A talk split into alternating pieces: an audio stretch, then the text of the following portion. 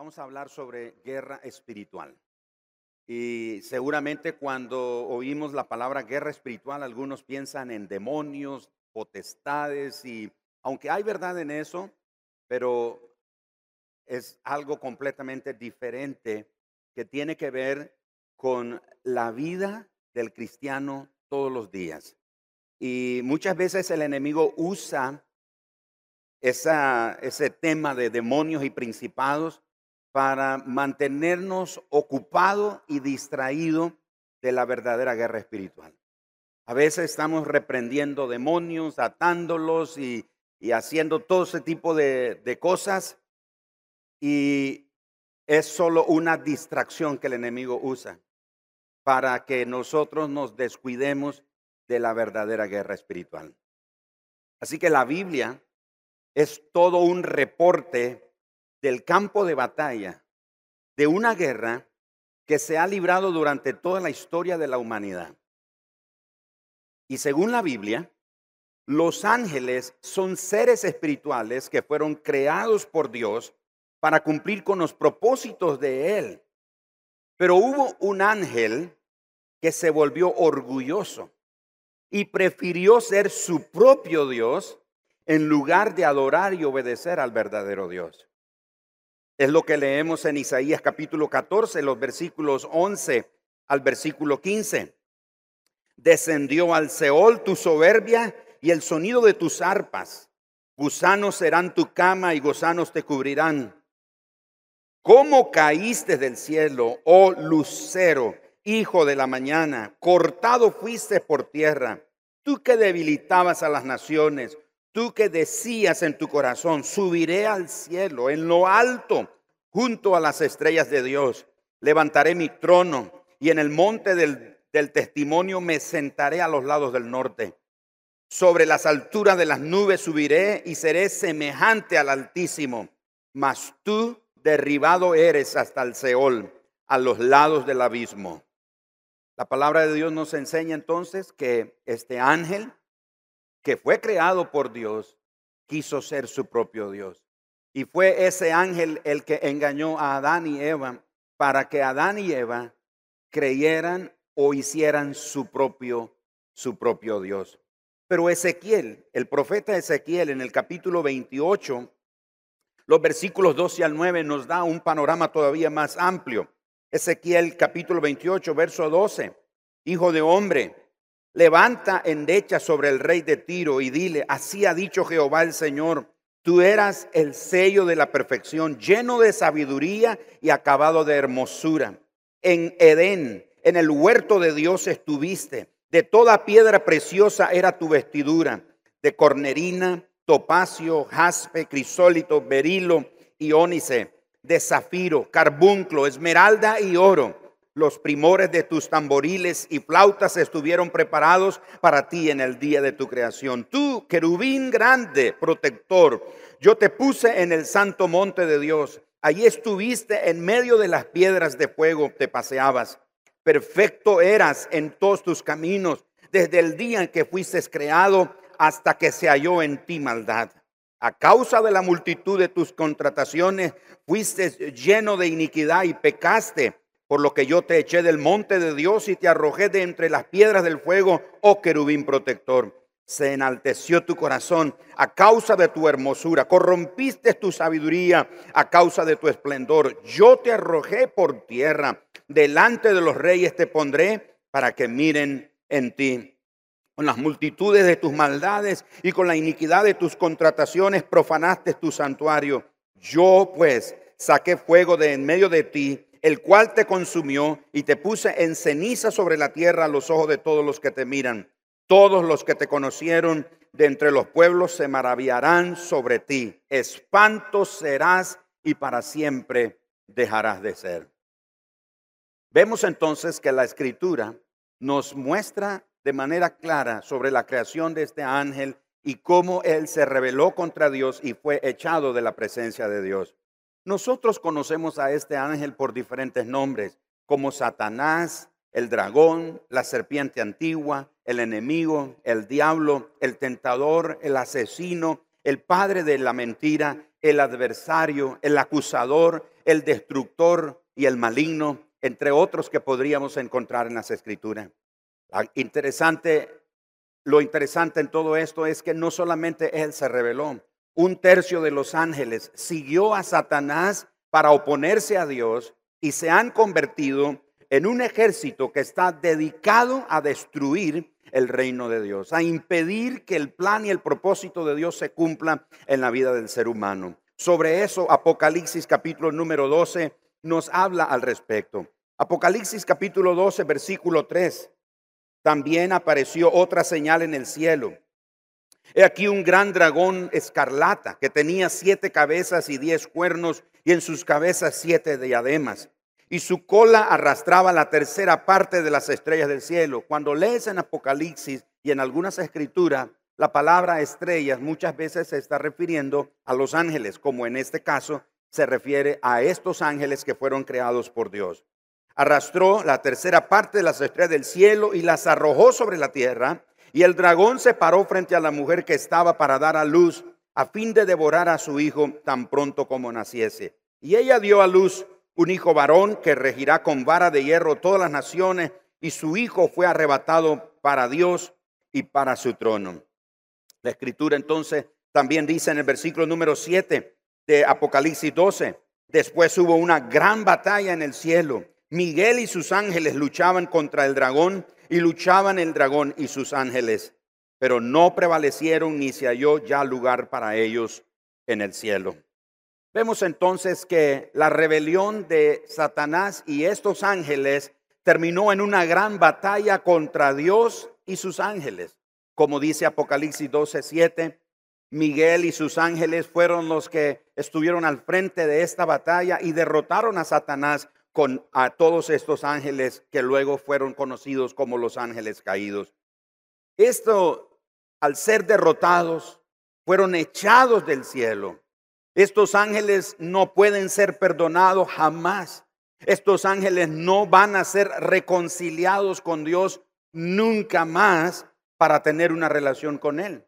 Al respecto, segunda de Pedro capítulo 2, verso 4 dice, porque si Dios no perdonó a los ángeles que pecaron, sino que arrojándolos al infierno, los entregó a prisiones de oscuridad para ser reservados al juicio. Estos ángeles, al igual que Satanás, están reservados para el día del juicio. El infierno fue creado para Satanás y para sus ángeles. El infierno no fue creado para el hombre, pero el hombre o las personas que no reconocen a Jesús, que no aceptan el señorío y reconocen el sacrificio de Cristo, no reconocen al Cordero de Dios, lamentablemente ellos irán a ese lugar de tormento. De manera entonces que el diablo ha estado en guerra desde siempre. Y después de la guerra que hubo en el cielo, la Biblia no registra la cantidad de tiempo que hubo.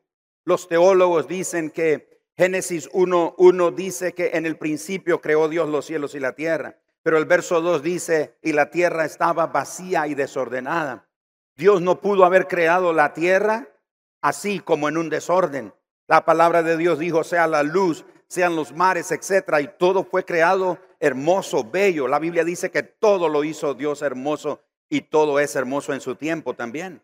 De manera que los teólogos dicen que hay una gran cantidad de tiempo entre el verso 1 y el verso 2 de Génesis capítulo 1 donde ocurrió esa gran batalla en los cielos, donde Miguel y sus ángeles, los ángeles de Dios, pelearon contra Satanás y sus ángeles que se rebelaron contra Dios. Fueron derrotados y al ser derrotados fueron expulsados del cielo y fueron trasladados a la tierra. Esa caída produjo, dicen los teólogos, esa gran, ese gran desorden que había en toda la creación. Pero bueno, la batalla no terminó ahí. Todo inicia en el Edén después de la creación con la boda entre Adán y Eva. Pero Satanás aparece también ahí en escena y aparece para declararle la guerra al matrimonio de Adán y declararle la guerra a su familia. Es que Satanás siempre aparece para arruinar lo que Dios ha hecho maravilloso, para impedir que la gente pueda tener una relación de amor con Dios y con otras personas. La Biblia dice que el Dios de este siglo, que es otro nombre con el que se puede identificar a Satanás, ha cegado el entendimiento de los hombres o las personas para que no les resplandezca la luz del Evangelio de Jesucristo. Así que la familia comienza en guerra. La familia entra en guerra contra sí mismo. Cuando Adán dice, la mujer que tú me diste, comenzó la guerra. La acusación mutua. La batalla entre la familia es tan fuerte que uno de sus hijos asesina a su otro hijo. Caín mata a su hermano Abel. Así que trágicamente Adán y Eva se rinden ante Satanás. Se rinden por completo al señorío de Satanás y pecaron. ¿Por qué se rinden ellos? Porque cuando Satanás aparece en la forma de la serpiente a la mujer y le hace creer que Dios es malo porque le está negando beneficios y dice, Dios sabe que el día que ustedes coman de este fruto van a ser como Él. Pero Dios lo que había dicho es que si comían de ese fruto iban a morir. Pero Satanás inventa o trae una mentira que parece verdad. Y Adán y Eva compran esa mentira disfrazada de verdad. Y caen y cometen el pecado de rebelarse contra Dios. Y desde entonces, todos los seres humanos de todas las edades hemos sufrido las consecuencias. Cada uno de nosotros que hemos nacido después de la caída, hemos entrado automáticamente en una guerra espiritual. Una guerra espiritual que se da entre el reino de Dios y el maligno.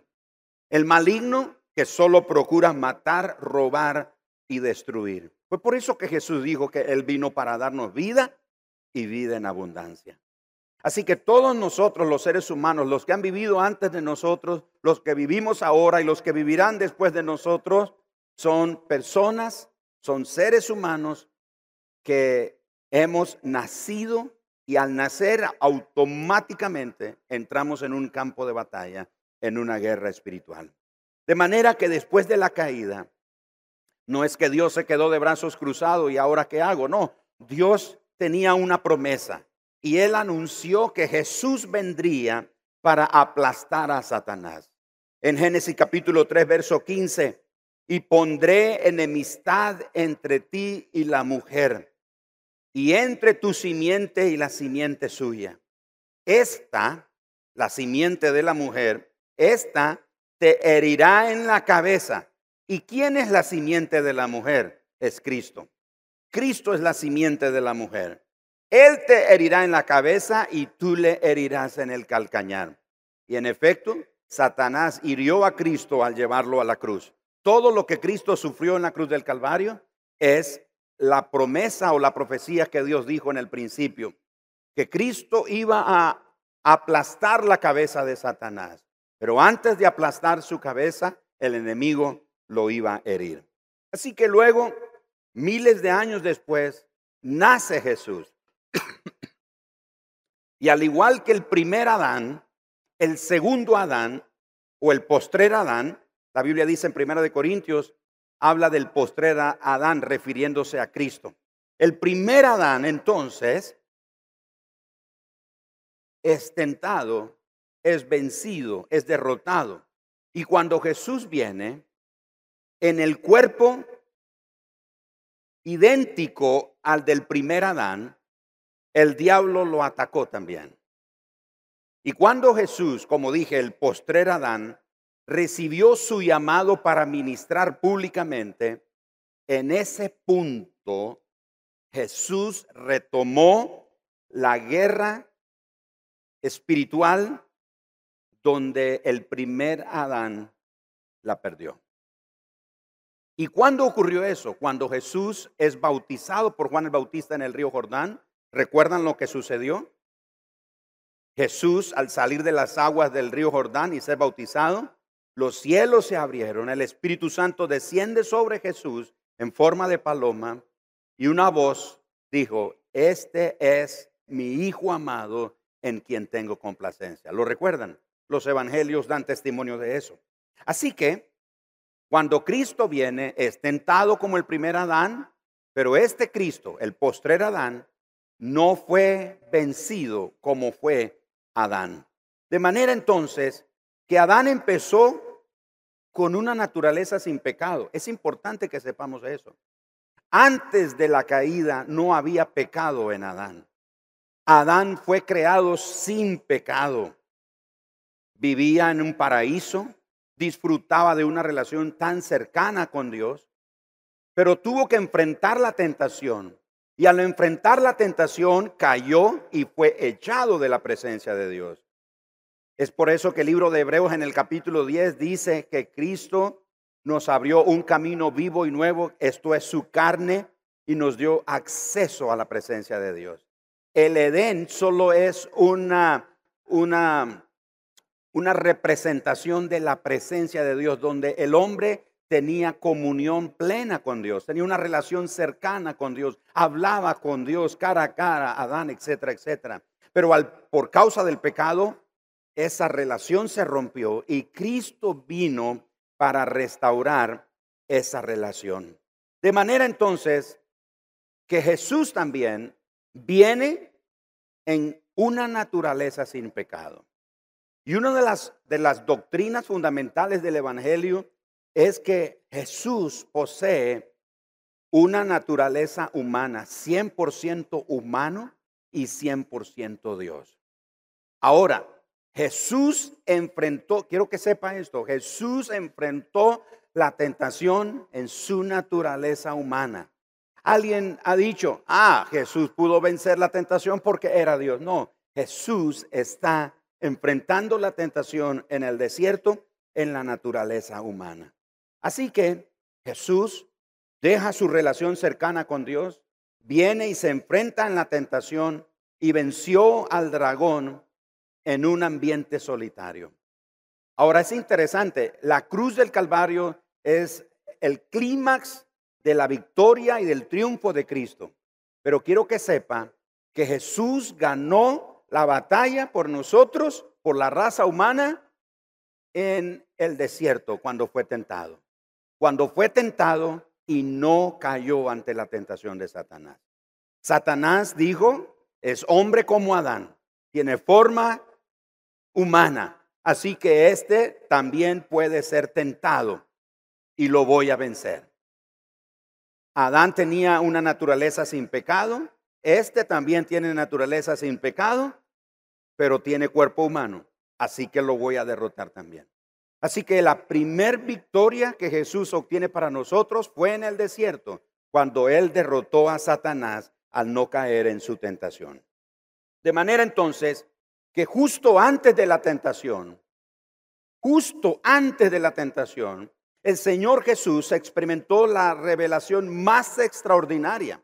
Porque después que el Espíritu Santo descendiera sobre él en su bautismo y que el Padre hablara desde el cielo que Él es su Hijo amado, Jesús enfrentó el momento más difícil en el desierto, en 40 días sin alimento ni compañía. Ahora, es interesante también destacar que la tentación no ocurrió en el primer día.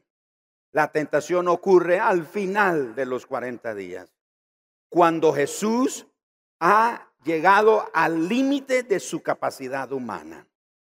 Ahora, esto nos muestra que a veces nuestras tentaciones más grandes vienen después de grandes triunfos.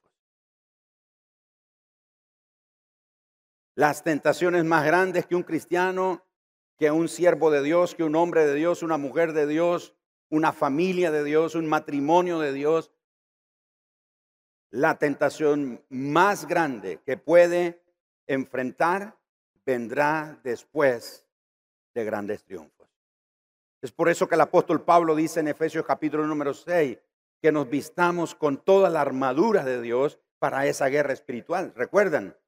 Y dice, y habiendo acabado todo, estad firmes. En otras palabras, no porque obtuvimos una gran victoria, nos vamos a cruzar de brazos, nos vamos a dormir en nuestros laureles, porque mis amados hermanos, como veremos más adelante, el diablo y sus ángeles trabajan 24 horas al día. Ellos no descansan, ellos no tienen feriados, ellos no tienen asueto, ellos no toman vacaciones, ellos no toman días libres. Muchos cristianos toman el domingo para descansar y hacer otros mandados. El diablo y sus demonios no descansan. El reino de las tinieblas no descansa, se mantiene activo todo el tiempo. Así que, cuidado, no nos confiemos de los grandes logros, no nos confiemos de los grandes triunfos, porque después de un gran triunfo podría venir una gran tentación. La verdad es que a veces es más fácil manejar el triunfo, es más difícil, perdón, manejar el triunfo que el fracaso. A veces es más difícil.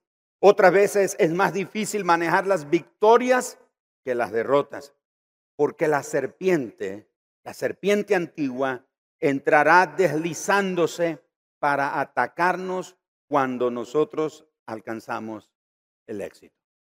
Si usted está alcanzando algún tipo de éxito en su vida, mucho cuidado. No se confíe, porque la serpiente antigua entrará ahí en la manera y en el tiempo, en la forma que usted menos se lo imagina.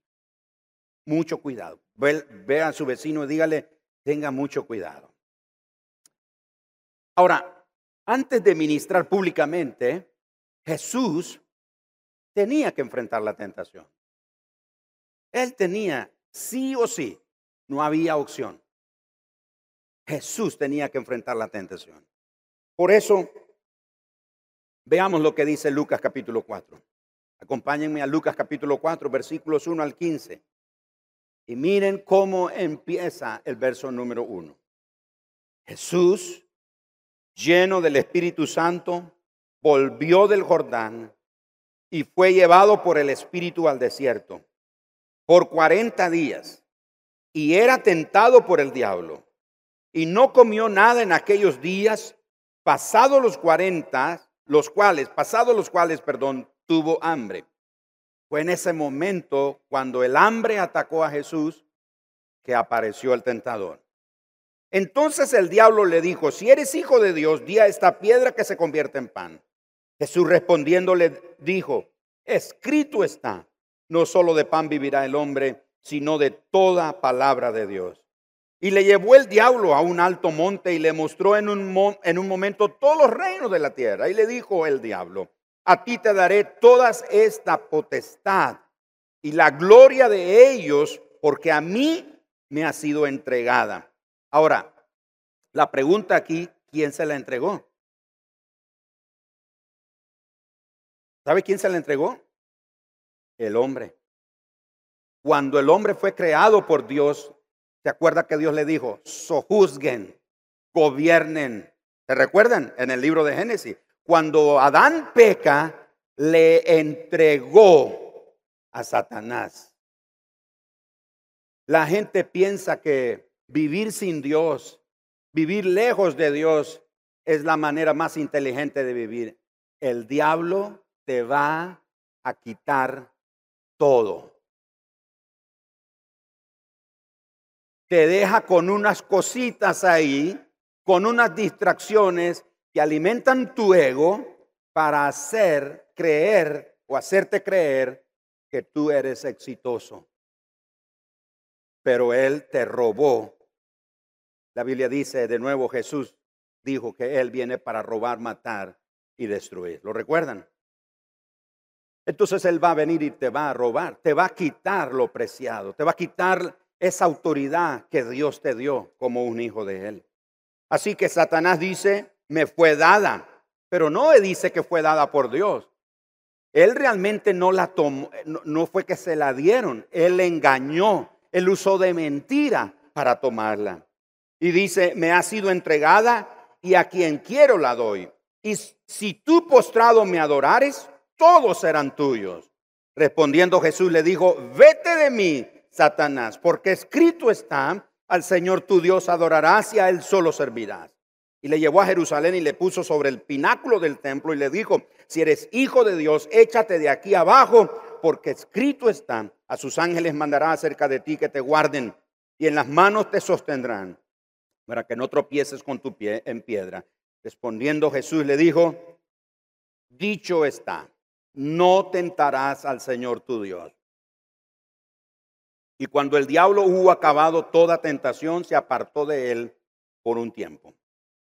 Y Jesús volvió en el poder del Espíritu a Galilea y se difundió su fama por toda la tierra de alrededor y enseñaba en la sinagoga de ellos y era glorificado por todos. Mis amados hermanos, hablando de este tema de la guerra espiritual, el Señor nos ha provisto de cinco armas que nos pueden ser muy útiles si las sabemos usar en esta guerra espiritual. Una guerra espiritual que comenzó en el cielo y que cuando fueron echados del cielo vino a la tierra. Y esa guerra la ha lanzado contra el ser humano, la mayor de la creación de Dios, lo máximo de la creación de Dios, para arruinar todos los planes de Dios en la vida del hombre. Así que hoy vamos a ver la primera guerra. En los próximos domingos, la primera arma, perdón. En los próximos domingos desarrollaremos las cuatro restantes. Hoy vamos a ver que la primera arma que está a nuestra disposición es el Espíritu Santo. Digan conmigo el Espíritu Santo. Es el arma que está a mi disposición. La historia comienza ahí en Lucas 4, los primeros dos versículos. Jesús, noten, lleno del Espíritu Santo, volvió del Jordán. Una vez que fue bautizado, Jesús es lleno del Espíritu Santo y regresa del Jordán y es llevado por el Espíritu Santo al desierto y por 40 días, verso 2, era tentado por el diablo y no comió nada en aquellos días, pasados los cuales tuvo hambre. Así que Satanás fue personalmente a luchar contra Jesús. No mandó a un demonio, mandó, no mandó a otra persona o a otro de sus secuaces, fue él personalmente. En el caso de nosotros, Satanás muchas veces va a mandar a alguien más de sus representantes. Va a mandar a algún demonio, va a mandar cualquier otra a, otro de sus secuaces. Pero en el caso de Jesús, él se presentó personalmente. Él demandó de Jesús de manera atrevida, de manera grosera, de manera autoritaria, demandó de Jesús un trato inmediato de parte de Jesús demandó de Jesús respuesta inmediata. Porque acuérdese que el primer Adán fue enfrentado por Satanás. Y este segundo Adán, el postrer Adán, que se conoce, que es Jesús, dice Satanás, voy a ir y lo voy a enfrentar. Y como suele suceder, el diablo y su ataque, nadie lo espera. Nadie espera que él aparezca llega así de manera improvisada, sin ser invitado. Y al igual que Moisés y Elías, Jesús pasó 40 días a solas en el desierto. Recuerdan que Moisés está 40 días en el desierto. También Elías, cuando está escapando de Jezabel, está 40 días en el desierto. Y Jesús también está 40 días en el desierto. ¿Se acuerdan que en el monte de la transfiguración, quiénes fueron los que se aparecieron a Jesús? Moisés y Elías. Ellos están muy relacionados con el ministerio de Jesús. Así que, para cuando el diablo se le aparece a Jesús, Jesús ya había alcanzado el límite o los límites de su humanidad.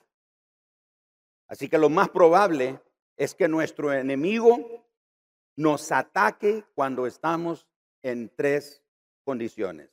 Si quiere escribirla, escríbela. Uno, el enemigo vendrá a ti y te atacará cuando estás hambriento. Hambriento. Dos, el enemigo vendrá a ti y te va a atacar cuando estás aislado, cuando estás solo. Estar solo no es bueno. Por eso desde el principio dijo Dios, no es bueno que el hombre esté solo. Pero cuando un creyente, una persona está solo, está aislado, es vulnerable al ataque del enemigo. Y la tercera ocasión en la que el enemigo puede detectarte y, convertirte en una presa fácil para él es cuando estás cansado. Cansado física y emocionalmente. Cuando no estamos bien físicamente y necesitamos alimento o cualquier otra provisión, puede ser que no necesariamente sea que necesitemos alimento, pudiera ser una provisión, pudiera ser dinero, podría ser un trabajo, podría ser una oportunidad, podrían ser muchas cosas. En ese momento eres vulnerable al ataque del enemigo. Hay creyentes que se desesperan y por supuesto, humanamente es fácil desesperarnos cuando no tenemos trabajo, cuando el dinero no rinde, cuando no hay oportunidades de negocio, no hay oportunidades de crecer, no hay oportunidad de desarrollar. Entonces uno se siente desesperado.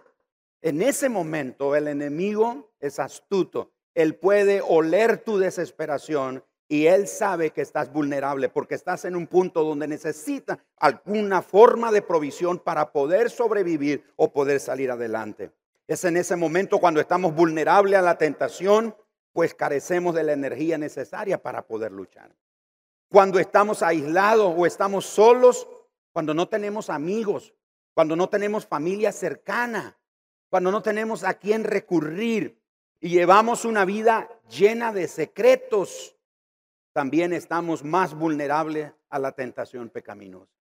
Así que solo no es recomendable estar. Cuando estamos cansados, nuestros niveles de energía están bajos porque estamos agotados, porque no dormimos bien, nos sentimos enfermos, nos sentimos lastimados, estamos batallando con alcohol o usando drogas ah, ilegales, teniendo una mala salud por cualquier razón. El enemigo nos ve como una presa herida que él puede devorar fácilmente. Así que cuídese de esas tres ocasiones. Y es en ese momento cuando Satanás se aparece a Jesús, ante Jesús. ¿Lo ve hambriento? ¿Lo ve solo? No está ahí nadie, aparentemente. Pero ¿quién fue que llevó a Jesús al desierto? El Espíritu Santo. Así que Jesús no está solo literalmente, pero físicamente no hay nadie con él. Satanás no logra ver a ninguna otra persona. Así que ve a Jesús vulnerable, pero también lo ve cansado, porque Jesús ha alcanzado los límites de su humanidad. Así que cada vez que nos encontramos hambrientos, aislados o cansados, somos vulnerables. Satanás y sus demonios nos comparten o no comparten, escuchen, las limitaciones de nuestra humanidad. A ellos no les da gripe, ellos no se enferman de COVID, ellos no sufren de cáncer, ellos no sufren de depresión, ellos no sufren de ansiedad, no necesitan un día libre, no envejecen. Ellos son ángeles caídos. En Apocalipsis 4:8 la Biblia dice, hablando de los ángeles de Dios, no cesan, no cesaban día y noche de decir, santo, santo, santo es el Señor, Dios Todopoderoso, el que era, el que es y el que ha de venir. Ningún ser humano podría pasar cantando día y noche sin parar nunca. Pero los ángeles de Dios, ellos pasan día y noche adorando a Dios. Nuestra humanidad entonces tiene límites que los seres espirituales no comparten. Y eso incluye a Satanás y sus demonios. Lo mismo leemos en Apocalipsis capítulo 7, verso 15. Dice que están delante del trono de Dios, hablando de los ángeles de Dios, están delante del trono de Dios y le sirven día y noche. Lo que le dije anteriormente, Satanás trabaja turnos de 24 horas. Él no descansa. Y en Apocalipsis capítulo 12, verso 10, la última parte del verso 10 dice, los acusaba delante de nuestro Dios día y noche a los, a los hijos de Dios. Dice que los acusaba delante de día y noche. Él no descansa. Muchos cristianos nos tomamos, nos damos muchos chances, nos damos muchas libertades, nos damos muchas opciones en nuestra vida espiritual, en nuestro servicio a Dios, en nuestra entrega a Dios, nuestra consagración a Dios. Y nos olvidamos que estamos en medio de una guerra espiritual. Una guerra espiritual que nosotros no podemos librar. No tenemos la capacidad para poder librar esa guerra espiritual. Por eso, la primera arma que está a nuestra disposición es el Espíritu Santo. Miren ustedes, que cuando Jesús es bautizado, recibe el Espíritu Santo, va en el poder del Espíritu al desierto, es guiado por el Espíritu, Jesús obtiene la victoria más contundente contra Satanás porque no es vencido en la tentación y dice el versículo 14 y 15 de Lucas 4 que Jesús descendió y comenzó su ministerio en el poder del Espíritu Santo. Mis amados hermanos, Jesús dijo, yo me voy, pero no los voy a dejar huérfanos. Les voy a mandar otro consolador para que esté con vosotros y en vosotros. Amados hermanos, el Espíritu Santo que acompañó a Jesús durante su vida terrenal, durante su ministerio terrenal, está accesible a nosotros. Cuando usted y yo venimos a Cristo, cuando por la fe en el sacrificio de Jesucristo nos arrepentimos de nuestros pecados y recibimos el perdón que Él nos da, no solamente la sangre de Jesucristo se nos aplica para ser limpiados de nuestros pecados, sino que el Espíritu Santo viene a morar en nosotros, viene a habitar en nosotros, viene a llenarnos con su presencia. Así que si usted y yo vivimos una vida derrotada, una vida de fracaso, una vida de dolor, una vida de lamento y de queja y sentimos como que Dios se ha olvidado de nosotros y que las cosas no están funcionando bien y nos quejamos contra Dios y aceptamos la mentira de Satanás que dice Dios no te ama porque no te ayuda, porque las cosas no están saliendo mal. Se nos olvida que el Espíritu Santo está viviendo en nosotros. Él está ahí en medio de nosotros y Jesús dijo que Él nos ayudaría a vencer en medio de los días difíciles. Todos nosotros aquí estamos en esta guerra espiritual. Necesitamos la ayuda del Espíritu Santo. A ah, músicos, acérquense por favor. ¿Cómo puede un ser humano, cómo puede usted como ser humano en su energía finita ganar una batalla, batalla contra seres espirituales que tienen el beneficio de poder pelear en su contra día y noche sin necesitar comida, sin necesitar siesta, sin necesitar agua, sin necesitar descanso. El poder que nosotros tenemos es finito. Diga conmigo, el poder que nosotros tenemos, no los escuché, el poder que nosotros tenemos es finito. Pero, digamos todos, pero el poder del Espíritu Santo es infinito. Le vamos a dar un aplauso al Espíritu del Señor esta mañana. Él está a nuestro favor.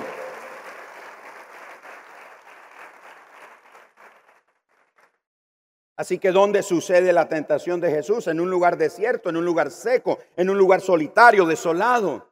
A veces seguir la dirección del Espíritu Santo significa que al igual que Jesús, nos encontraremos en algunos tiempos en pobreza en vez de prosperidad. Otras veces tendremos problemas en vez de tranquilidad. Y en otras ocasiones tendremos dificultades en vez de felicidad. Y esto demuestra que el lugar más seguro para estar es dentro de la voluntad de Dios. Aún si eso fuera estar en un desierto. Es mejor tener al Espíritu Santo y nada más que tener todo y no tener al Espíritu Santo. Pero el Espíritu Santo está a nuestro favor. Tenemos que entender que ser tentado no significa que usted es un impío. Usted no peca porque es tentado. Pecamos cuando caemos en la tentación, cuando cedemos a la tentación. No significa que usted no sea espiritual si es tentado, ni que Dios no lo ama.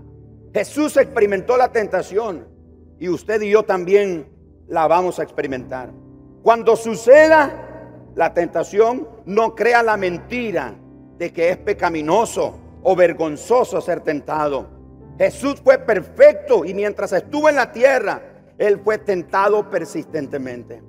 Para vencer a un enemigo espiritual, necesitamos la energía del Espíritu de Dios. Primera de Juan 4:4 dice precisamente esto mayor es el que está en vosotros que el que está en el mundo. ¿Y quién es el que está en nosotros? Pueden gritarlo, ¿quién es el que está en nosotros? El Espíritu Santo, de Él estamos hablando esta mañana. ¿Quién es el que está en nosotros? Él es mayor que el que está allá afuera en el mundo. El Espíritu Santo que habita en el creyente, habitó en Jesús. El Espíritu Santo es más poderoso que cualquiera. El Espíritu Santo es más poderoso que todos los demonios. El Espíritu Santo es más poderoso que Satanás mismo.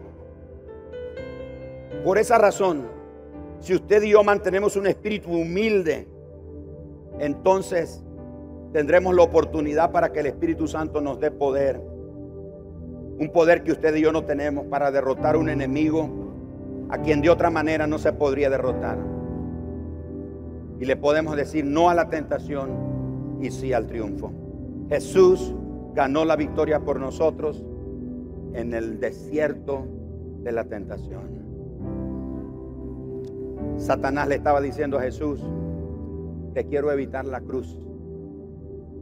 Porque mira, vas a ir a la cruz y todos los reinos van a ser tuyos, pero yo te estoy ofreciendo una, ¿cómo le llaman? Un atajo, gracias. Un atajo, una salida fácil, una salida, una salida ligera, no tan dolorosa. Lo único que tienes que hacer es que te postres y me adores. Y todos estos reinos, toda la gloria de todos estos reinos serán tuyos. En su humanidad, Jesús, lleno del Espíritu Santo, dijo, escrito está, escrito está, escrito está. Y cuando el diablo, Satanás, no lo pudo derrotar, lo dejó. La única manera que Satanás y su tentación se aleje de nuestra vida no es reprendiendo al diablo. Es lo que le dije al inicio, ¿se acuerdan? Muchos estamos, que te reprendo, que te acto, que te machuco, que te muerdo el ombligo y hacemos todo un montón de rituales los cristianos. Te acto con cadenas y te lanzo al, al mar. Y como dice el pastor Holland, el domingo los hermanos encadenamos al diablo. ¿Y quién lo soltó? Porque el lunes en la mañana el mundo amanece en desorden otra vez. Y el diablo se ríe de nosotros los cristianos, que nosotros lo estamos reprendiendo, cuando él sabe que la estrategia es que nos llenemos del Espíritu Santo. Porque él dice, si ellos supieran que su Señor no lo pude derrotar porque él estaba lleno del Espíritu Santo. Y entonces mientras usted y yo estamos reprendiendo, atando demonios y eso, él se ríe. Porque él sabe que lo que nosotros decimos son palabras que no tienen poder. Pero contra lo que Él no puede es contra una vida llena del Espíritu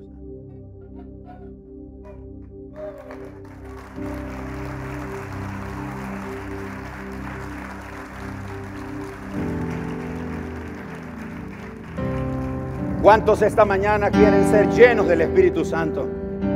Y dice, pastor, pero hace unos días oraron por mí para ser lleno.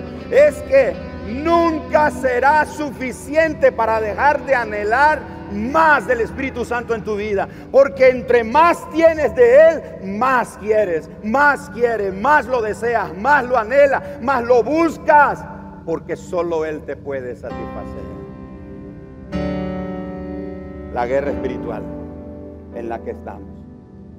Y la primera arma que hemos visto hoy es el Espíritu Santo. Vamos a ponernos de pie esta mañana todos. Y vamos a pedirle al Señor que nos ayude. Hoy está el Espíritu Santo mostrándonos las estrategias del enemigo, botando argumentos y nos está diciendo, Dios, llénate del Espíritu, busca mi presencia, llénate de mi palabra. Jesús respondió, escrito está, escrito está. ¿Dónde estaba Jesús a los 12 años? Estaba en el templo discutiendo con los doctores de la ley de la palabra. Jesús se llenó de la palabra. Llénate de la palabra. Llénate de Dios. Llénate del Espíritu Santo. Con manos alzadas. Pídele al Señor esta mañana que te llene. Si tu anhelo es una vida cristiana victoriosa, pídele al Espíritu Santo que te llene. Vamos, levante su mano, Padre. Te pedimos esta mañana.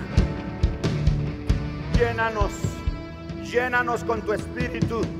Llénanos con tu espíritu, Señor, porque la victoria ha sido dada a nosotros por tu Hijo Jesucristo. Y su ejemplo hemos de seguir, ser llenos, anhelar ser llenos del Espíritu Santo. Ahí con su mano alzada, adore al Señor y pídele a Él que le llene, que le llene